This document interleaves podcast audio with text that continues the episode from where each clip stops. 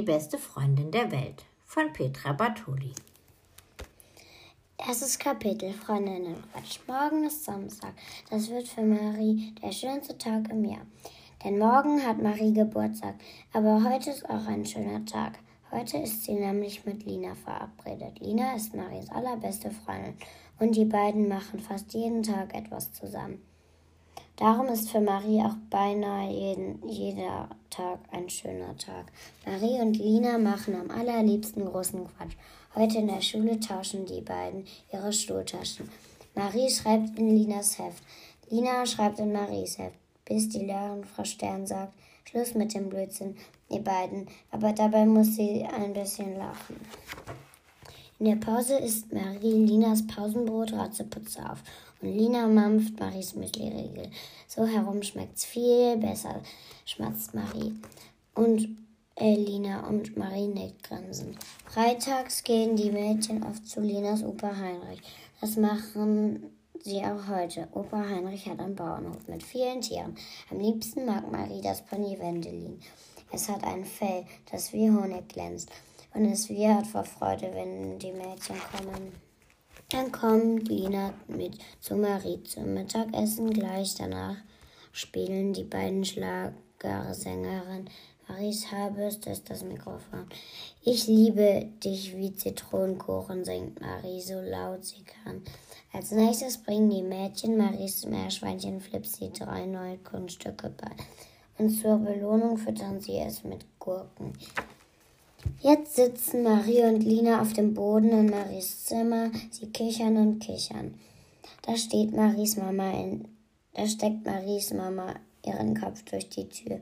Nanu, was ist denn mit euch passiert? fragt sie verwundert. Wir haben Socken getauscht, lacht Marie Gackern. Sie hält ihre beiden Füße hoch.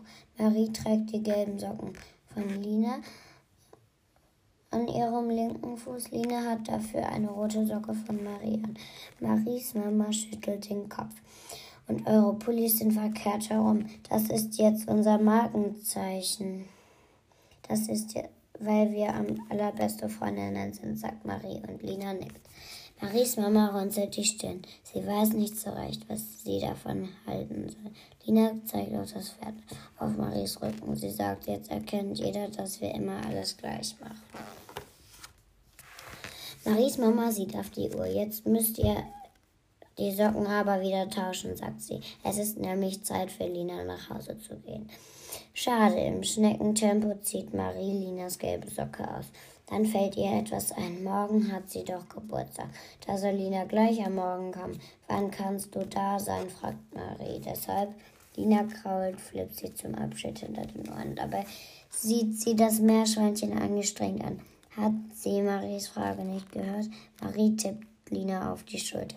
Sie schlägt vor, komm doch gleich nach dem Frühstück, dann kannst du beim Geschenke auspacken dabei sein. Mit Lina Socken wedelt sie in der Luft herum. Ina sagt noch immer nicht. Sie hebt das Meerschweinchen in seinem Käfig. Dann nimmt sie Marie die Socke aus der Hand. Als Lina aufsteht und zur Tür geht, springt Marie auf. Sie stemmt ihre Hände in die Seiten. So stellt sich, sie sich Lina in den Weg. Jetzt sag doch was, ruft Marie und zieht ihre Augenbrauen nach oben. Am Morgen habe ich keine Zeit mit Lena. Dabei sieht sie aus dem Fenster. Ihre Hände hat sie in der Rocktasche vergraben. Warum? Morgen ist doch Samstag, lacht Marie. Lina, Lina räuspert sich und streicht sich eine Haarsträhne aus dem Gesicht. Weil beginnt sie zögernd, weil ich morgen früh mit Papa einkaufen muss. Enttäuscht lässt Marie den Kopf weg. Lina geht schnell an ihr vorbei. Marie fragt ihr zur Haustür. Dann hat sie eine Idee. Ich hole dich danach ab und dann gehen wir zu Opa Heinrich, schlägt sie vor. Marie klatscht in die Hände. Sie findet ihren Vorschlag super.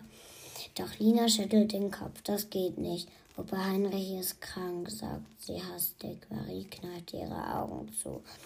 Sie stellt sich vor, wie Opa Heinrich mit dickem Schal im Bett liegt. Aber heute war er doch noch ganz gesund. Ich muss jetzt gehen, ruft Lina und flitzt los. So komisch war sie noch nie.